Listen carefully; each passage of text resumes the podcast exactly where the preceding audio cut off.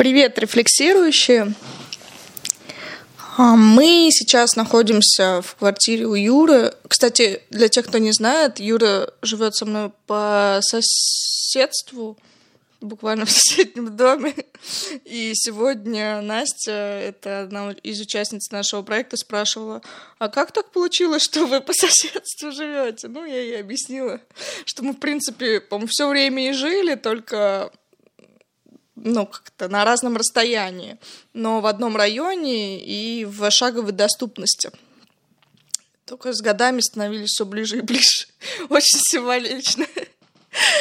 А сегодня я хочу рассказать о проекте, который мы с Юрой задумали.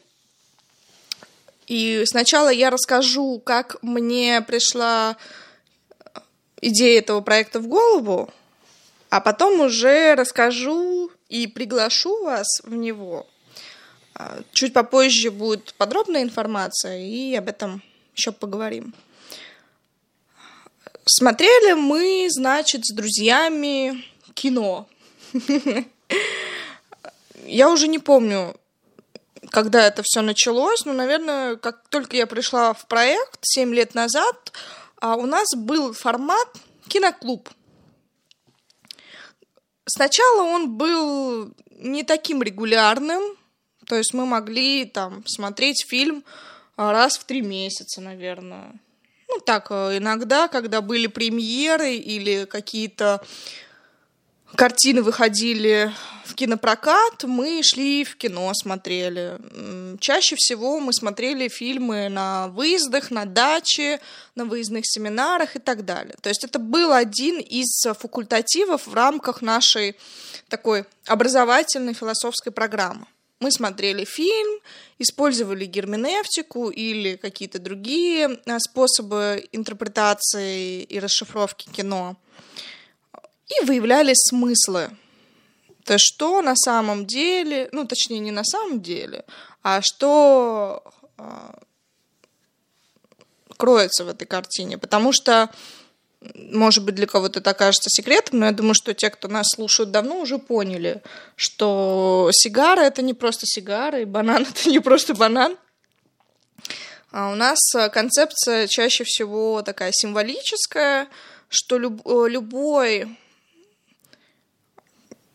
там фильм или любая буква, любое слово имеет за собой еще какой-то другой уровень, еще какой-то смысл. Чаще всего люди считывают а, поверхностный смысл. Ну, например, если это какая-то сказка «Колобок», то люди часто говорят, ну, это о том, что Колобок сбежал от дедушки, от бабушки ну, такое буквальное прочтение, то есть что написано, об этом и сказано.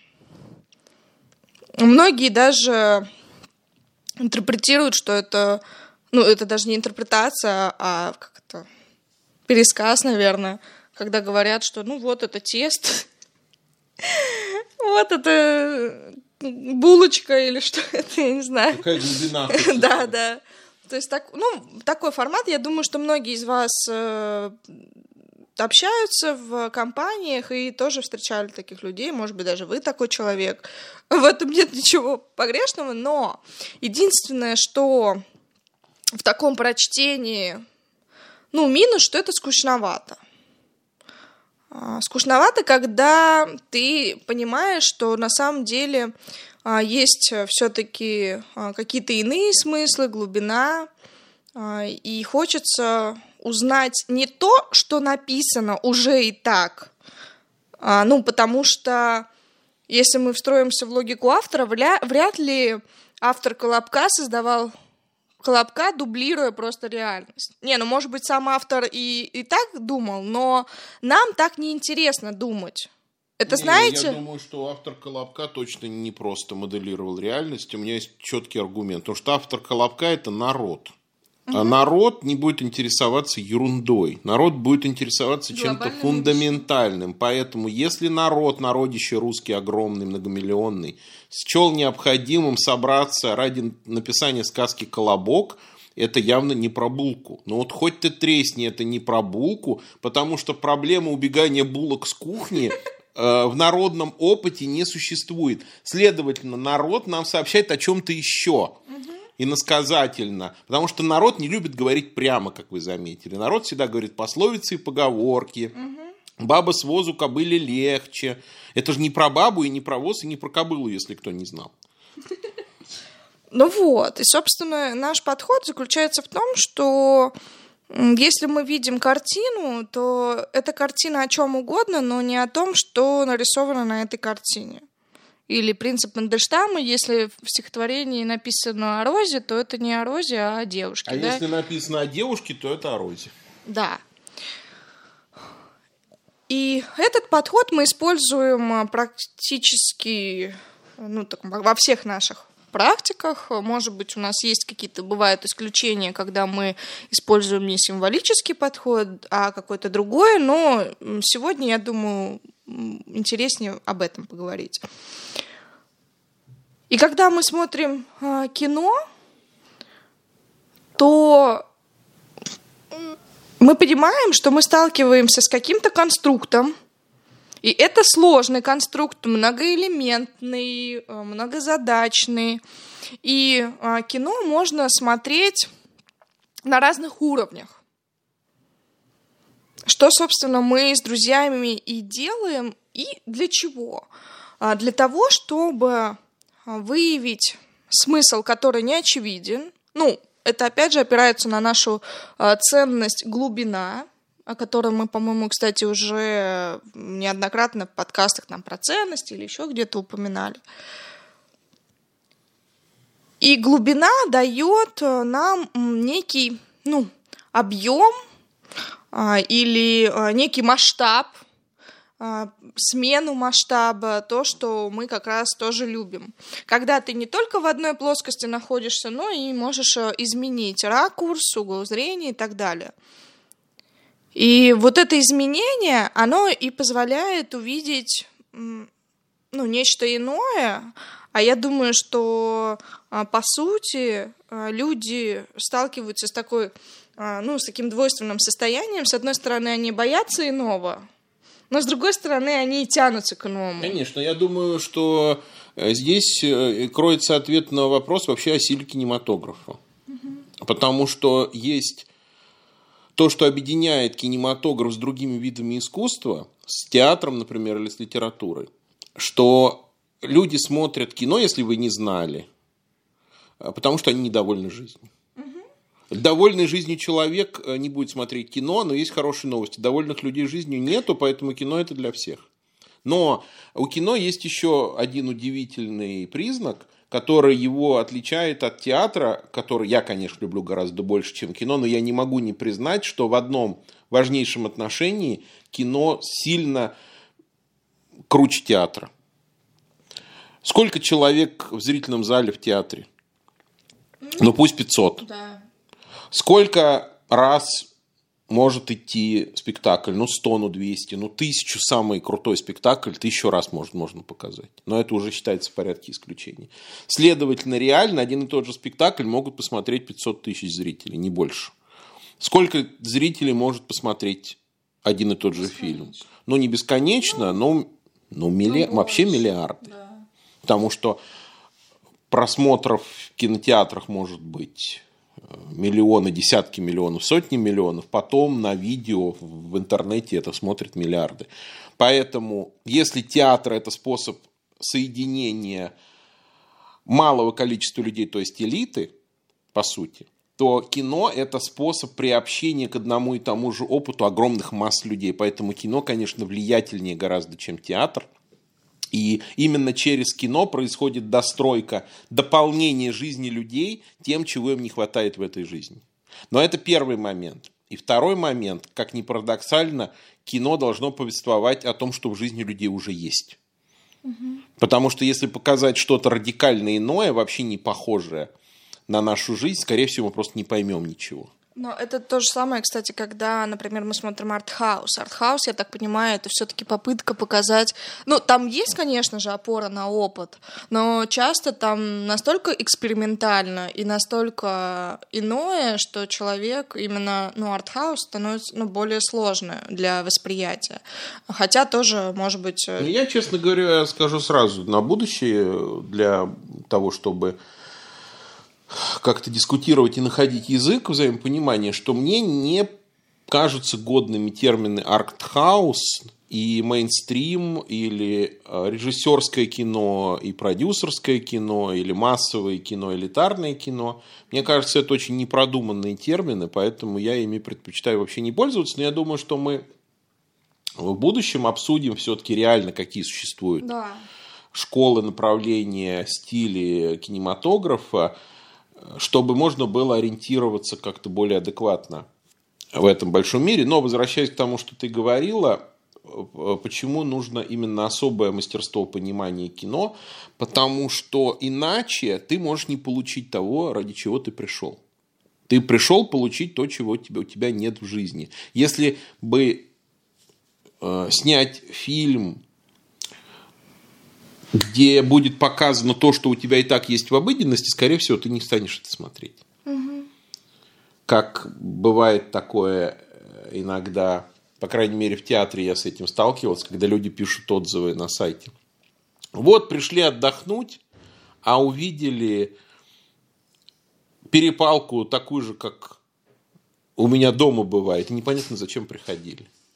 Так вот, как раз чтобы не было вот этого эффекта пришел, заплатил, не понял, за что заплатил, или остался разочарованным, э, или каким-то, как будто бы тебя обкрали, чтобы такого эффекта не было, э, возникла идея создать проект и поделиться тем нашим опытом и теми нашими наработками, э, которые мы уже за долгие годы накопили, по тому, как смотреть и понимать кино.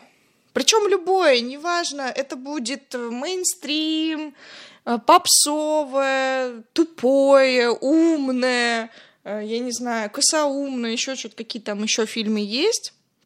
Это вообще не важно. Мультик с ребенком вы будете смотреть, или для взрослых мультик, или еще что-то. Да хоть 18, да хоть 18 плюс. Лучше для взрослых мультики с ребенком не смотреть. Ну да. Кстати, у меня был такой опыт, когда мы в детстве, у меня просто друзья были постарше, и девочка пригласила к себе подругой. Там была, значит, кассета, ну, которая, видимо, родительская кассета, но там были мультики. Я даже не сразу врубилась, что это мультики, ну, не в классическом, потому что там ангелочки, ну, не ангелочки, а как бы в виде определенных фигур. Э, я вижу, что это было для тебя духовным потрясением. Я, потому что, когда я потом смотрела, э, ну, точнее, когда я уже под конец врубилась, что вообще происходит, это было забавно. Ну, они-то сидят, ржут, а я не, не понимаю. Но потом, а потом как поняла, но лучше бы я, наверное, не понимала. Или как я недавно узнала, что, оказывается, кассеты, которые я смотрела в детстве, мультики, Золушка, там еще что-то, они были на немецком языке на самом деле. А я ну, этого не знала. Я думаю, вау. А, так вот, чтобы не было эффекта обманутости или ну, какого-то такого, знаете, потребительского отношения к кино, когда а, есть только установка на то, что кино должно меня развлекать, а я при этом ничего не должен делать. Это, кстати, вот если вдруг кто-то настроен так, то, наверное, наш подход вам не подойдет. Потому что я знаю, что есть такие люди, которые ну, мне говорят, или Юре, по-моему, тоже такое бывает. Мы вот читаем лекции, анализируем кино, интерпретации даем, а люди говорят, фу, интерпретации, это же анализ, это же вы типа холодный расчет, мол, а где же эмоции? Э, важно же смотреть и получать эмоции, кайфовать, удовольствие. А вот это вот ваша герменевтика или там еще что-то, она убивает все. Поэтому, если вы настроены ну, на эстетику фильма, на поглощение, на просто посмотреть, э, чтобы выключить мозги. Э, это тоже определенная категория людей, и, пожалуйста, смотрите. Но если вдруг вам этого недостаточно, недостаточно просто смотреть, вот тогда э, наш проект для вас может подойти и быть интересным. И мы придумываем такой формат, что вот будут подкасты, примерно как сейчас это и есть, собственно, первый подкаст в рамках э, нашего клуба, киноклуба философского, где мы будем записывать подкасты про кино, интерпретировать кино. Сначала будет теоретический блок, где мы поделимся алгоритмом интерпретации, где мы рассмотрим голливудское, российское, европейское кино, в чем разница, э, проанализируем работу художника, точнее режиссера, сценариста, актера, посмотрим, какие школы есть и так далее, а дальше уже практический блок. И потом мы, конечно же, будем с ребятами, отдельная группа, там немного человек будет, но тем не менее это те, кто будут участвовать в обсуждениях в Зуме, будут э, отдельное обсуждение фильма, которые ребята будут предлагать. Мы с помощью голосования будем определять, какая, какой фильм будем смотреть, и потом совместное обсуждение раз в неделю. И почему вообще выбран, выбрана а, такая как это, я не знаю, фишка именно с кино. Потому что у меня вообще была идея преподна... как-то доносить философские мысли и концепции, идеи, чтобы они были понятны, доступны. Но я чувствую даже по блогу, несмотря на то, что в блоге я довольно сложные проблемы рассматриваю, что есть некое сопротивление абстракциям, или еще что-то. Ну, не все привычные. А кино это все-таки нечто, нечто конкретное, нечто понятное. Там конкретные образы. И всегда можно любую идею через иллюстрацию, через конкретный фрагмент продемонстрировать. И ты говоришь, вот, например, есть идея масштаба, или идея глубины поверхности, или идея власти. И показываешь, вот, смотрите, вот такой фрагмент. И, например, мы вчера смотрели с ребятами фильм, классика. Многие его тоже видели. Те, кто не видели, рекомендуем. Это шоу Трумана с Джимом Керри. Я, кстати, забыла, кто режиссер. Питер Уир. Да. Угу. И у нас есть некоторые мысли, и мы предлагаем рассмотреть в этом подкасте этот фильм. Может быть, у нас придут аналогии с другими, потому что он э, напоминает и другие фильмы. Мы вчера проводили интерпретацию этого фильма, были интересные идеи. Ну, я думаю, Юра начнет, поделиться соображениями. Да, я предлагаю, так как мы же говорим о способах просмотра кино, э, сразу обсуждать разные приемы угу. и иллюстрировать их на этом фильме. Например, с моей точки зрения, один из центральных приемов, который можно применять даже не видя фильма, и я э, рассказывал, как я этим пользовался, читая лекции про фильмы, которых я не смотрел. И, возможно, некоторые подкасты будут тоже о фильмах, которые я не смотрел.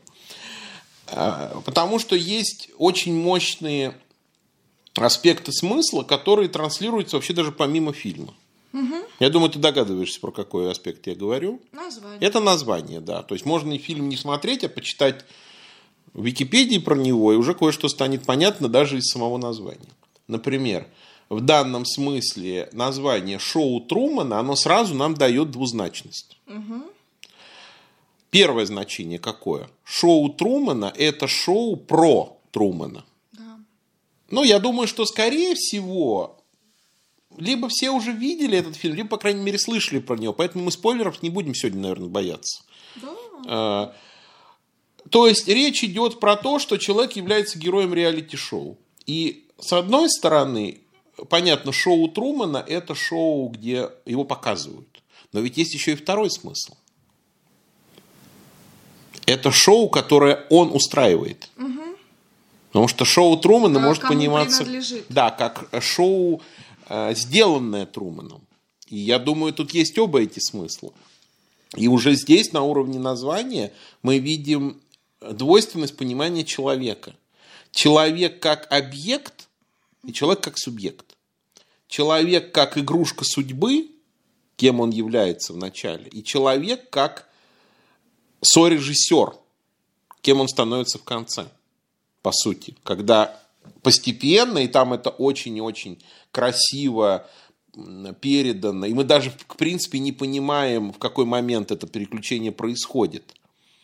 Э, там же нет вот этого момента какого-то четкого озарения. Там потихоньку-потихоньку все это накапливается, когда он Сигнал. Э, пере, как бы переформатирует, вообще перекодирует полностью свое понимание жизни и меняет модель поведения, меняет стратегию. То есть э, он в начале, он в конце, это как два разных человека. И посмотрите, два смысла названия могут даже подсвечивать собой разные части произведения. Потому что в первой половине шоу Трумана это шоу, когда режиссер играет с ним, а вторая часть, когда он уже играет с режиссером. Когда, по сути, режиссер уже не знает, где его искать, куда он делся. Он вынужден, по сути, шпионить, э, гоняться, а Труман ускользает и устраивает всякие штуки. Вот, это, это сейчас я иллюстрирую, да, эвристическую функцию названия. Еще один момент, уже переходный, потому что он касается и названия, второго аспекта. Второй фундаментальный вопрос, который всегда следует задавать, а кто такой главный герой? Кто такой, не в смысле профессии, он там страховой агент, хотя все значимо, и профессия значима, и возраст значим. Но в данном случае, конечно, имя значимо. Как переводится Труман? Тру – это истина, истина, правда, а мен – это человек. То есть Труман – это настоящий человек. Отсюда гипотеза. Кто такой э, герой фильма? Герой фильма – это каждый из нас. Угу. Попытка сказать некую правду о человеке. Какую правду? И тут уже мы э, видим несколько ролей, которые играет герой Труман – это роль жертвы, это роль бунтаря, и самое главное, я думаю, и здесь мы э, приходим к ключевой метафоре фильма, это роль актера.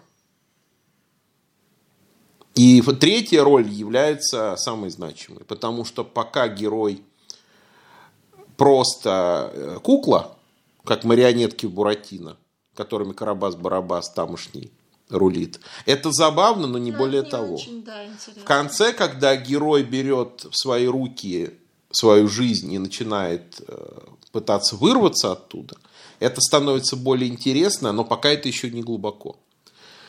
Но э, в самом финале становится ясно, что главная мысль заключается в том, что и в первом, и во втором случае он был исполнителем роли. И роль революционера, восставшего против власти режиссера, была все равно частью шоу. И это мы получаем из имени, из имени персонажа.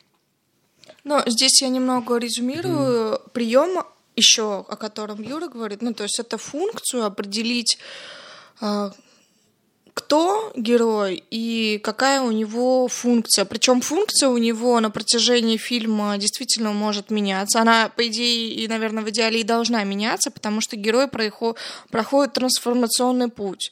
Ну, по-моему, классическая схема — это когда есть точка А, герой в одном состоянии, точка Б происходит конфликт, столкновение с антип... Ой, с антагонистом. антагонистом и точка Б, герой возвращается, может быть, в то же место, но уже другим. Ну вот, вот это третий момент, который тоже всегда нужно э, очень э, внимательно отслеживать. Самое главное место в фильме – это конец, финал. Угу. Почему? Потому что с точки зрения классической драматической структуры, которую мы должны будем обсуждать отдельно, ибо сейчас ее всю не раскрыть, любой сюжет спектакля, фильма или книги – это сюжет о кризисе порядка. Потому что два часа смотреть про то, как все хорошо, не хватит никаких нервов. Поэтому обычный сюжет строится так. Все плохо, а точнее нет, все хорошо, все плохо, все хорошо. Угу. Это имеет очень глубокие психологические корни. Дело в том, что, как правило, нельзя э, никогда брать за основу нечто дурное. Всегда человек хочет порядка, Благо. благого порядка, да, который ему нравится. Поэтому фильм нельзя заканчивать, ну, условно, не хэппи-эндом. Хотя есть фильмы, которые так заканчиваются, но это все-таки скорее исключение. А в основном фильм должен закончиться хорошо. Но при этом есть еще одна очень важная установка, это установка на динамику. И если в фильме сразу все хорошо до самого конца, то фильма нет. Поэтому есть, собственно, только две модели построения фильма. Это когда сначала плохо и сразу потом, и потом хорошо, то есть двухчастная. Угу. И вторая модель, когда сначала хорошо, потом плохо, а потом опять хорошо. Трехчастная модель. Но в конце всегда мы видим, что авторы нас приводят в то состояние, которое с их точки зрения нормативно. Поэтому, например, я буду немножко отступление делать, да. но это же не страшно, что там у нас нормально пока со временем. Да, Есть такая пьеса э, «Дни Трубиных Булгакова», угу. которую обожал Сталин. Но это считается всегда парадоксом, потому что это пьеса про белых офицеров. И там все герои белые офицеры. И они все там положительные. Там есть один отрицательный эпизодический. В основном там они благородные, умные, честные. И все недоумевали, как же так, Сталин 20 раз был на этом спектакле. Что, он там, что там могло его интересовать? Воспевание белой армии. И он сам это объяснял, но только его не слышали. А смысл-то был в чем? Что не важно, что там происходит вообще в пьесе три часа. Важно, что в конце они сдаются. Mm. То есть, когда приходят красные, э, становится понятно, что эти герои больше не будут с ними сражаться. И это главное. То есть, вот в этом там одном Действие эпизоде, э, в одноминутном этом финале, э, главный смысл спектакля для него и не только для него, то есть получается так, они такие э, сильные, а наши все равно сильнее. Причем это те наши, которых вообще нет на сцене. Они не появляются. Про них только говорят, что вот они пришли, и все. Э, если мы обратимся к финалу шоу Трумана, то мы видим там, что герой открывает дверь и выходит во внешний мир. То есть, получается, что сейчас тебе понравится, что для режиссера какое состояние человека является нормальным. Ну, в, в, в их открытость. Открытость, конечно. Бытие, то бытие есть, в открытости. То есть, э, вся, в общем, э, вся фабула фильма, все ситуации, которые там были показаны, они вели к одному этому действию, к размыканию, по сути. Угу. То есть к выходу за этот купол, который был для него придуман. Сооружен специально, чтобы он жил под куполом.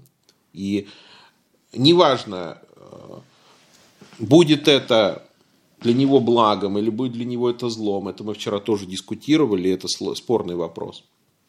И прав ли режиссер, который говорит ему, что здесь для тебя построен идеальный мир, или права та женщина, которая обвиняет его и говорит, что он его держит в тюрьме. Угу. То есть там же э, уже внутри фильма есть конфликт да. интерпретаций ситуации э, режиссера как благодетеля и режиссера как злодея.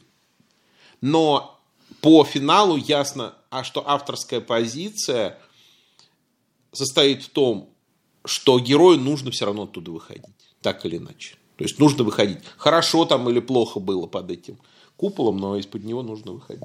Но, кстати, я здесь прокомментирую вот этот момент с интерпретацией, потому что это тоже почему-то а, у некоторых людей вызывает сопротивление что любой фильм, любая книга, любое произведение искусства имеет несколько интерпретаций. Причем, ну, я не знаю, честно говоря, наверное, какое-то ограничение есть. Я у- могу сказать, я прочитал. Давай. Э, Один раввин подсчитал и установил максимум смыслов, который может иметь один текст. Как думаешь, сколько? 600 тысяч. Ну, то есть представьте... считал? Я, честно говоря, не представляю. Но это раввин, у него там своя методика. Да, но вот представьте... А, ну, может быть, там подсчитал, сколько есть религиозных практик. А, значит, любая практика подразумевает там еще ветви и так далее. Ну, неважно. Ну вот, представьте, допустим, возьмем вот эту цифру, 600 тысяч, да? Представьте, что фильм «Шоу Трумана» имеет 600 тысяч интерпретаций. Мы вам, например, сейчас назовем две, всего лишь, Радуйтесь, что Да. все. Вот, но есть вот такое количество, и э, понятно, что, ну, я не знаю, это только, наверное, столетиями можно... И, собственно, за счет этого и живы э, те произведения искусства, которые вошли в историю, которые мы читаем по литературе и так далее. Когда мы открываем, мы в любом случае что-то найдем там иное, другое, что не, о чем не говорилось раньше. Конечно, может быть иллюзия, что ой, уже все сказали, да что я там могу нового придумать, но реалии все равно меняются, меняются условия, меняется взгляд, и Юра тоже часто рассказывает о том, Я как думал, он ты скажешь, и Юра меняется. и Юра меняется, э, рассказывает, как он приходит на спектакли, которые, ну, ставятся там, например, по Чехову, и а, пару раз, да, у тебя было удивление, насколько э, на- режиссер проинтерпретировал и по-новому поставил то, что э, ставят, э, ну, уже там... Ну, Долго- есть пьеса «Дяди Ваня», которую я смотрел, наверное, раз семь, и общего вообще ничего нет в этих постановках. То есть такое ощущение, ты видишь абсолютно разные тексты каждый раз. И поэтому, когда мы будем работать в клубе, я думаю, что многие участники тоже на себе этот эффект увидят, когда вы смотрите один и тот же фильм, как мы вчера шоу Трумана, но возникают диаметрально противоположные э, картины мира. И, э, ну, допустим, когда в группах это интересно. Мы любим такие ситуации, когда один говорит, это фильм о сепарации, а другой, например, говорит, это фильм о соединении. И опачки, что-то в этом есть, и уже можно, там какая-то дискуссия, кто за, кто против, аргументы в эту позицию. Да, и у нас, кстати, будет отдельный подкаст про то, как обсуждать с близкими фильмы, потому что у многих есть с этим проблема. Опять же, связано с тем, что... Не обязательно с близкими, можно в троллейбусе обсуждать с кондуктором. Ну, да. Это, наверное, уже если ты обсуждаешь с кондуктором, это уже и есть близкий. Какой- какая ужасная мысль. Ну, а чё? Ну, Ну, хотя, с ну, другой стороны, сорян. у кого-то близкие реально кондуктор. Ну, у них же есть сезонные дети. А, ну вот, и, и, э, есть такой эффект коммуникации, что когда э, люди сталкиваются, ну, допустим, возникают диаметрально противоположные концепции, то есть желание переубедить и там говорить, нет, моя правильная, там моя интерпретация верная. Но мы покажем, что могут существовать разные интерпретации, и, может быть, даже можно эти интерпретации синтезировать. Но это уже следующий уровень, как для продвинутых, скажем так. А пока мы расскажем вам те интерпретации вот этого фильма, которые мы вчера просмотрели. Я расскажу первую, а ты... А давай, знаешь что, давай Или давай. оттолкнемся. Просто мы же должны показывать не только сами Да, интерпретации, да. но и каким образом э, они получены, да, методика получения интерпретаций. Э, Самый главный момент – это найти в фильме что-то, что смущает, или удивляет, или вызывает недоумение. Ну, например, просто один из, э, возьму из эпизодов, который мы вчера обсуждали. Э, Ближе к концу шоу Трумана есть момент, когда Труман на яхте вырвался из города и куда-то плывет. И режиссер, чтобы остановить его, велит организовать бурю. Потому что там же все угу. подконтрольно, можно температуру отрегулировать, включить ветер свет. включить, рассвет он там ночью включал и так далее. И он устраивает шторм, в котором герой может погибнуть, может утонуть, но вдруг он останавливает шторм, и герой доплывает до э, места, то есть до, до стенки, и открывает, что он под куполом. И вопрос, с которого мы начали вчера обсуждение, был такой. Почему режиссер позволил Труману доплыть до места? И вот здесь хочу подчеркнуть, что очень важно обнаружить вот этот вопрос, угу. некую странность. Там другие странности тоже были в сюжете. И каждая странность, она и является возможностью Ключом. получить новое понимание. Потому что есть уже, когда ты смотришь, есть некое спонтанное понимание.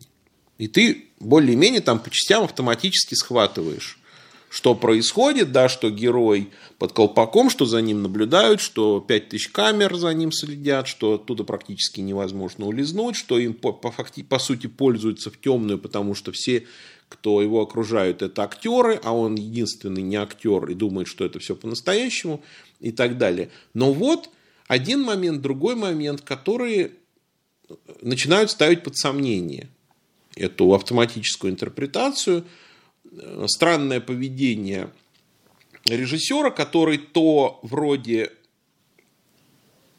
пытается этого героя вернуть в прежнее состояние, не дать ему убежать, уехать, улететь э, с этого острова. И с другой стороны, в каких-то моментах он дает ему эту свободу. И вот это интересно, потому что вот открываются две вот эти, две модели понимания фильма. И да, в связи с этим вопросом возникают следующие а, гипотезы.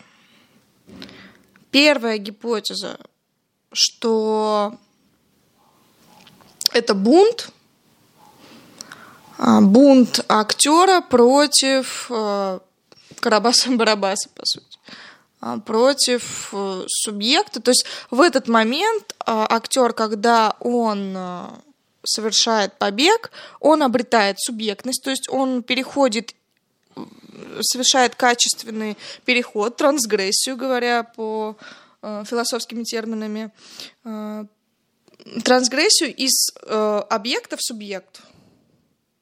То есть у него он уже... Э, тут опять же еще одна тема в связи с объектностью субъектностью, это кому принадлежит власть. Угу. И, соответственно, осуществляется и переход власти. А, перехват власти в этом смысле. И э, вторая гипотеза – это то, что этот бунт является э, частью плана режиссера – то есть его сценария, по сути.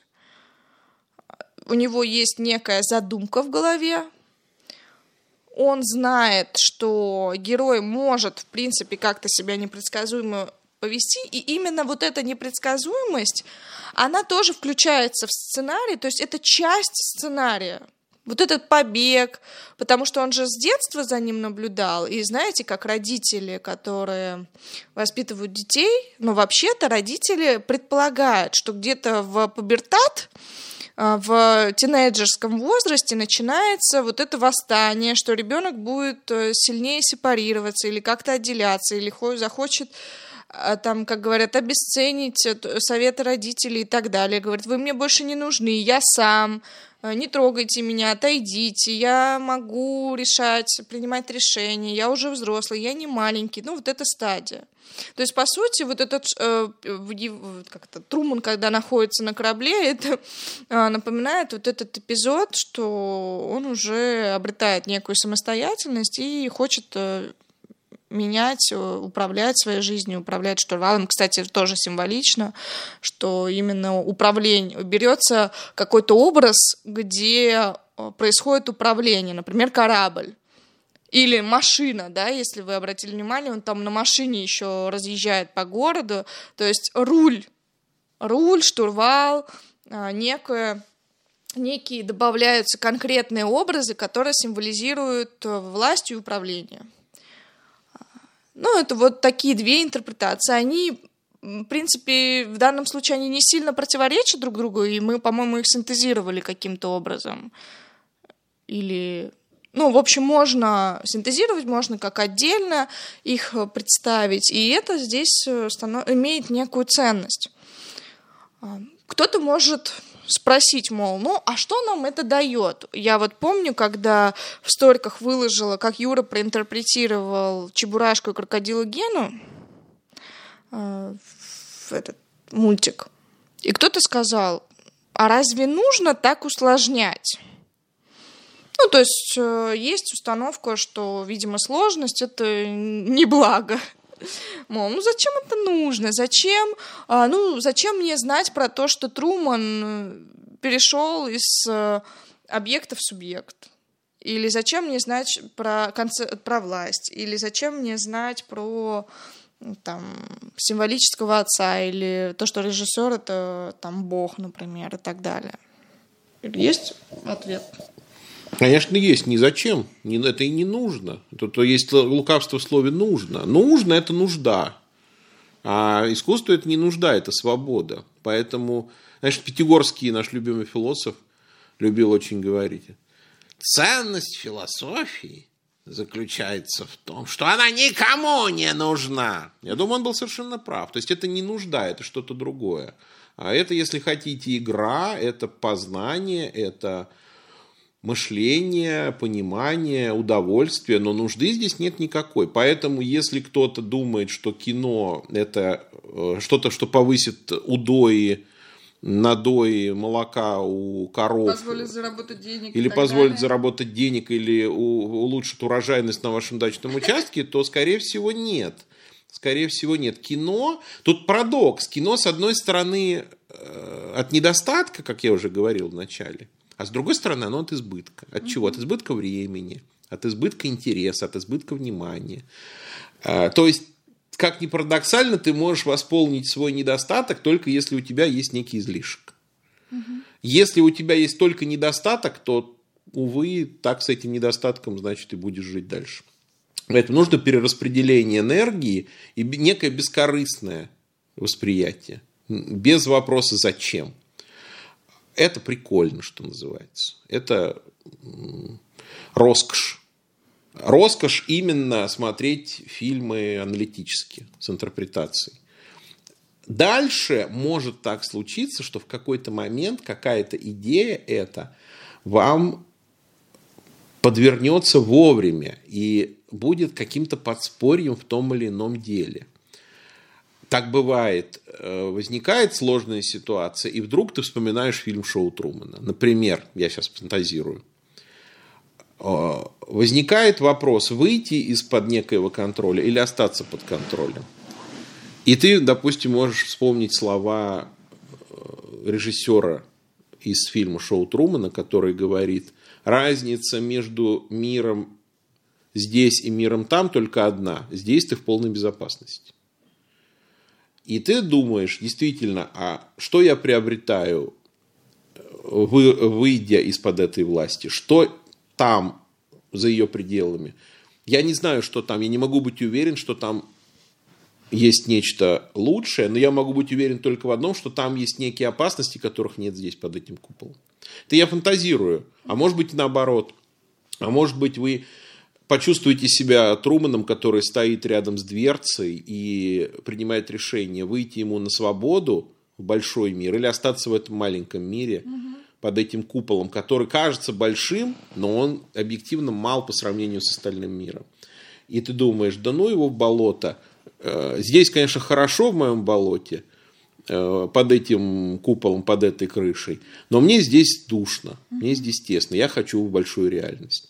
И фильм, и точнее даже не фильм, а идея, она может вот в этот момент тебя подтолкнуть к чему-то. Да, фильм дает нам некий ориентир, то, о чем мы часто говорим, а у человека, особенно у современного человека, ну так, в принципе, всегда, наверное, есть это желание или потребность в том, чтобы сориентироваться, в том, чтобы найти дверь или понять, стоит ли открывать или закрывать и так далее. И в этом смысле кино это, ну, часто, по-моему, те же психологи об этом говорят, э, только они говорят в контексте страхов, что, мол, для чего нужны эти триллеры, ужастики, чтобы человек э, в таком тренировочном режиме э, испытал страх, например, страх смерти или, или ужас перед какой-то чужеродной страшилкой и так далее. То есть столкнулся с тем, отрицательным опытом, чтобы когда в жизни это возникла ситуация, то уже человек мог э, выработать какую-то модель поведения, стратегию или сделать э, тот или иной выбор. Поэтому кино — это, конечно, э, огромное подспорье и изобретение человечества, которое позволяет нам прожить то, что мы не всегда можем прожить там, имея тот, тот опыт или там тот запас времени, который есть. И а, когда мы смотрим кино, то, конечно, нам интересно находить какие-то лайфхаки и правда то, что это всегда всплывает в неожиданном ключе. Ну вот, например, а, недавно а, Юра э, вспоминал, и сейчас это у нас стало таким расхожим уже а, выражением, когда человек обращается с вопросом, а как найти выход из этой ситуации? то у нас уже такая одна фраза «выход там, где вход». Но Юра как раз рассказал, что этот принцип он почерпнул из фильма э, трое в лодке, не считая собаки. Там был эпизод с лабиринтом, да, насколько я помню, где, где персонаж, э, забыла, как его. Ну, там э, герои заплутали в лабиринте и стали звать сторожа. Да, да. И пришел сторож, и они спрашивают, где выход. И он говорит, я не знаю, где выход, но я знаю один секрет. У этого лабиринта выход, где вход. И этот принцип э, помогает ориентироваться, ну, то есть э, я уже тоже писала об этом отчасти, что если человек оказался э, в депрессии или он испытывает одиночество, отмотай назад время и посмотри, вспомни, как ты попал и вспомни, как ты вообще оказался в ситуации одиночества. Например, ты разругался с друзьями, ты им наговорил гадости, или ты как-то пренебрежительно относился к ним, не ходил на встречу, говорил, у меня нет времени, у меня дела, у меня т-т-т, и со временем ты остался один. Ну, потому что люди поняли, что ты всем что, что тебе никто не нужен, и они перестали тебе звонить, писать и так далее.